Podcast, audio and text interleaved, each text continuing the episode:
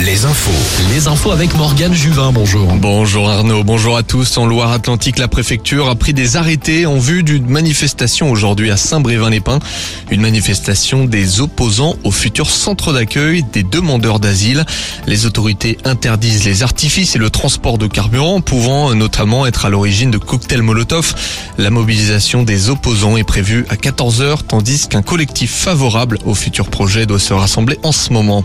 Le classement des villes françaises les plus écolos, un classement délivré ce matin par le Parisien.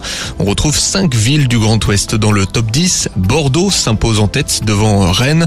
Dans la cité du vin, l'usage du vélo a bondi de 20% entre 2020 et 2022, alors que le trafic routier a baissé de 4%. La ville évolue donc vers une mobilité douce favorable à ce classement. On retrouve à la quatrième place Nantes, Angers est septième devant Paris, puis Vannes.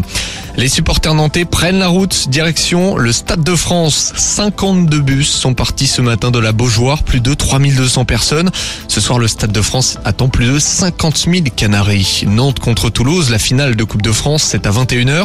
Le contexte social est très particulier. La CGT appelle à se manifester devant avant la rencontre auprès des grilles.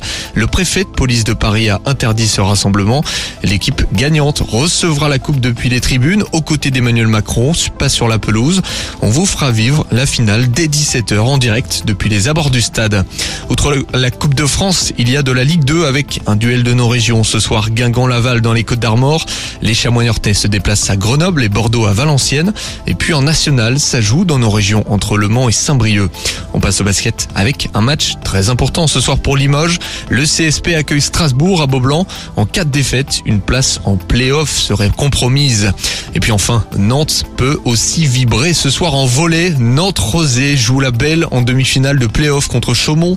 Le vainqueur rejoindra Tours en finale. Ce serait historique pour les Nantais. Rendez-vous à la mi-journée pour un nouveau point sur l'information.